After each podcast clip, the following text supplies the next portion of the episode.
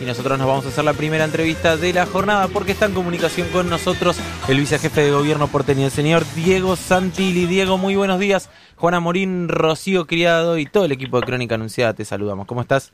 Buen día, Juan, ¿cómo están? ¿Todo bien por ahí?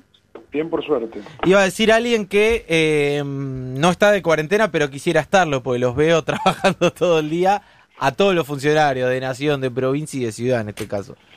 Así es, eh, es lo que tenemos que hacer, acompañar, como yo digo, a los médicos, médicas, enfermeros, enfermeras, policías, a todo el cuerpo que está hoy trabajando en la calle, como ustedes, que están comunicando, ¿no? Que es importante estar, acompañar, poner el cuerpo y, bueno, trabajar, que es lo que nos toca. Eh, Diego, pasando en limpio, ¿cuál fue el saldo del fin de semana en materia de detenciones en la ciudad de Buenos Aires a gente que no estaba cumpliendo la cuarentena? Mira, déjame decirte algo primero. Yo creo que el saldo es altamente positivo en términos de sociedad, ¿no? En términos de cumplimiento. Cuando, digo, creo que esto que ha planteado el presidente con los gobernadores del aislamiento social preventivo y obligatorio eh, ha dado sus efectos. Es la conciencia personal y colectiva de todos nosotros nos está haciendo cumplir algo que debemos cumplir, porque cuando uno estudia las pandemias y las epidemias a, a lo largo de la historia de la humanidad, el único común denominador para poder luchar contra ellas ha sido el aislamiento. Claro. que eso es lo positivo. A partir de ahí te digo otras cosas. Digamos, hubo 564 personas demoradas, eh, todas puestas a disposición de la justicia, 133 detenidas. Entonces, eh, la justicia es la que determina detención o no de cada una de las personas eh, y a quienes se las deja seguir con una causa penal, que después tendrán que que, explicar por qué, para qué y cómo, pero eh, después, digamos, ese es el número. Ahora, después también te puedo decir que en términos de anillo digital, que es lo que la transitabilidad o la movilidad, por decirlo de alguna manera, en toda la General Paz, autopista, etcétera, cayó un 91% menos de usuarios, el subte 96% menos de usuarios, los trenes 91% menos, con lo cual eh, eh, la verdad que es positivo es positivo lo que está sucediendo en términos de aislamiento, ¿no? Después tendremos que ver cómo evoluciona el, virus este. Claro. Eh, Diego, y de cara a, lo que viene, este, ¿cómo, ¿cómo lo venís viendo? Digo, se ve un trabajo muy articulado entre ciudad, nación y provincia, uno puede esperar que la cantidad de casos empiece a crecer y, se multiplique y obviamente la, preocupación es cómo está el sistema de salud este para afrontar esto, ¿no? Primero, Juan, eh, eh, somos un solo equipo. Ya no es un equipo de provincia, uno de ciudad, uno de nación, es solo un equipo. Y eso lo ve reflejado en la imagen del presidente de la nación, con Horacio, con Axel. Eh, digamos, me parece que que ese es el primer reflejo, y con los gobernadores ¿no? de cada una de las provincias. Eh, ya no hay decisiones individuales, sino son decisiones eh, grupales, colectivas. ¿Cómo estamos preparándonos? Bueno, como todos saben, la ciudad tiene un sistema público de salud muy importante, con 33 hospitales, 46 centros de salud, que están todos trabajando a pleno y preparándose. Eso nos ha llevado a ir, eh, a ver, reprogramando intervenciones programadas, o sea, quirúrgicas programadas para más adelante, para liberar camas. Eh, vamos teniendo más camas, vamos preparando más terapia, vamos comprando más camas, o sea, la ciudad se ha reforzado ya en un sistema público muy importante, ha reforzado todo, de respiradores a camas, a logística, equipamiento, insumos, etcétera.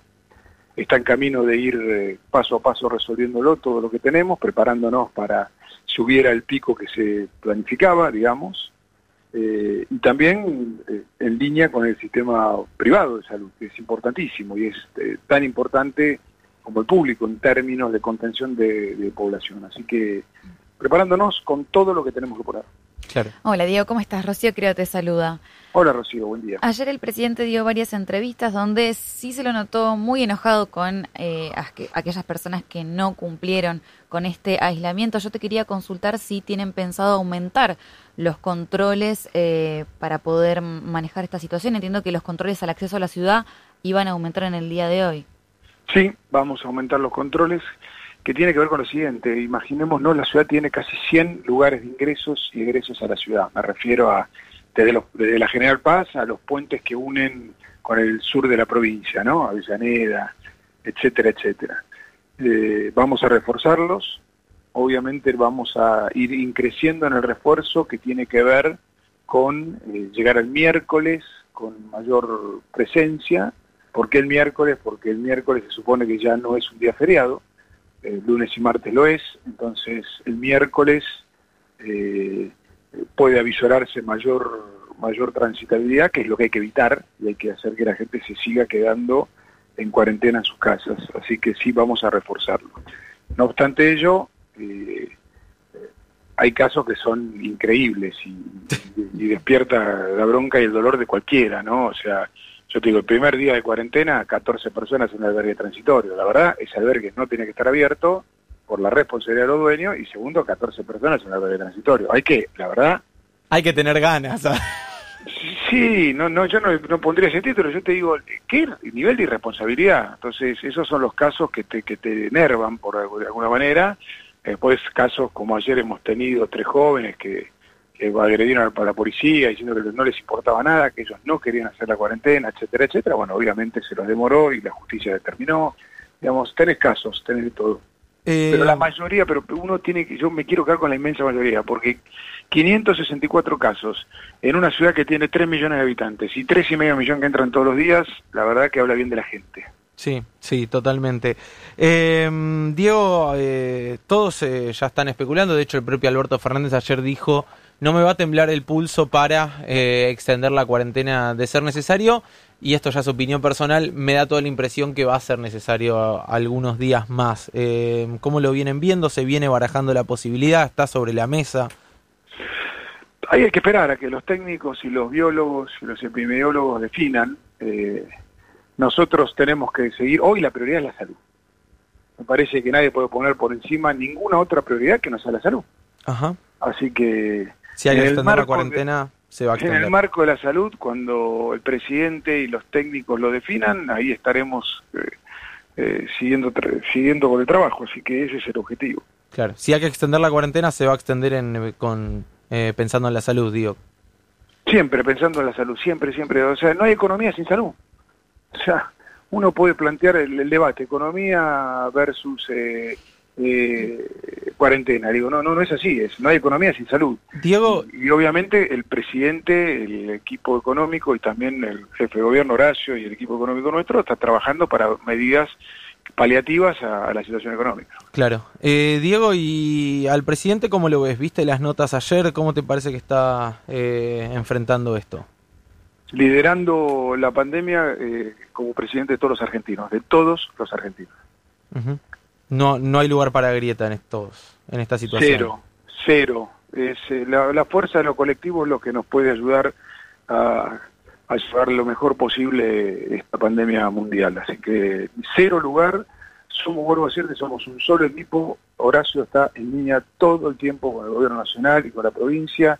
En lo que a mí me respecta, estoy en línea todo el tiempo con sus ministros, funcionarios, jefe de gabinete, con todos, día a día con Sabina, con Bernie, con todos. No, no, no, no, no, no, no hay espacio para ninguna discusión ni ningún eh, eh, espacio para que cada uno intente hacer cosas que no corresponden. Lo único que corresponde acá es trabajar todos juntos por la salud y me parece que hoy el presidente es el que tiene, es el que, no el que tiene, el que lidera eh, este trabajo, por supuesto en equipo. Santilli, en relación con la posibilidad de decretar el estado de sitio, ayer el presidente también lo, desechó, también remarcó la responsabilidad de la sociedad en ese sentido, pero ¿cuál es tu mirada con relación a la posibilidad del estado de sitio?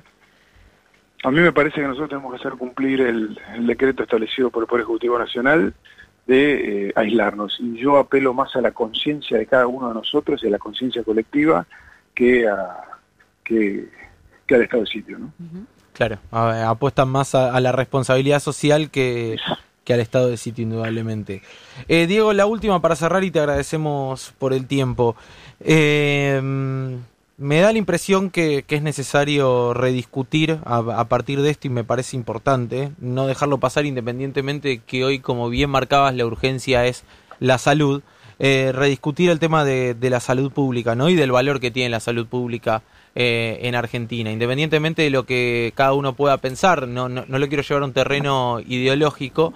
Eh, me da la impresión que en los últimos cuatro años a nivel nacional se destrató un poco el sistema de, salud pública y que en, estos casos me parece que cobra otro valor y otro sentido, ¿no? me, me da la impresión que nos debemos una discusión de políticas de Estado que atraviesen gobiernos respecto a la salud pública.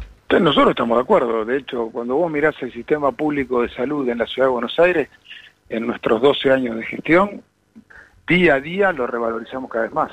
Día a día cada vez más. Obviamente, con todos los problemas que tenemos como Estado, como país, para, para sostener eh, toda la, logística y el equipamiento que tenemos en nuestro equipo médico, que es de primer nivel. Yo vuelvo a decirte, nosotros estamos con orgullo orgullosos del sistema público de salud que tenemos.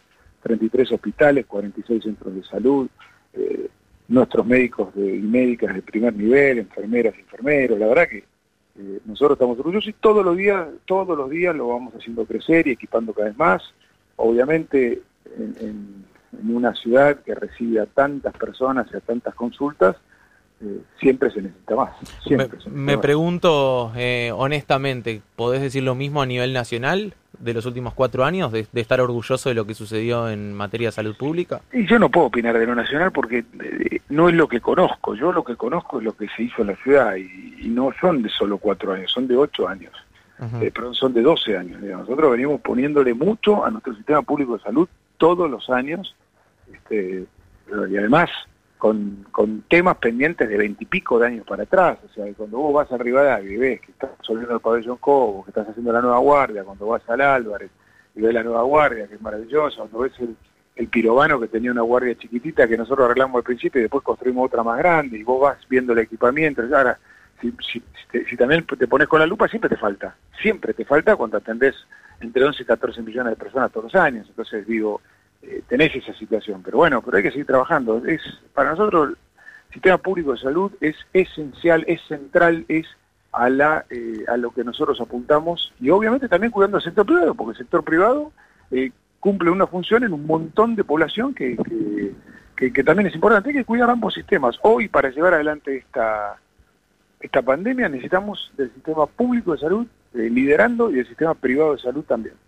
Santilli, muchas gracias por la comunicación. Un abrazo. Gracias a ustedes. Hasta luego. Pasaba el vicejefe de gobierno porteño Diego Santilli en Crónica Anunciada.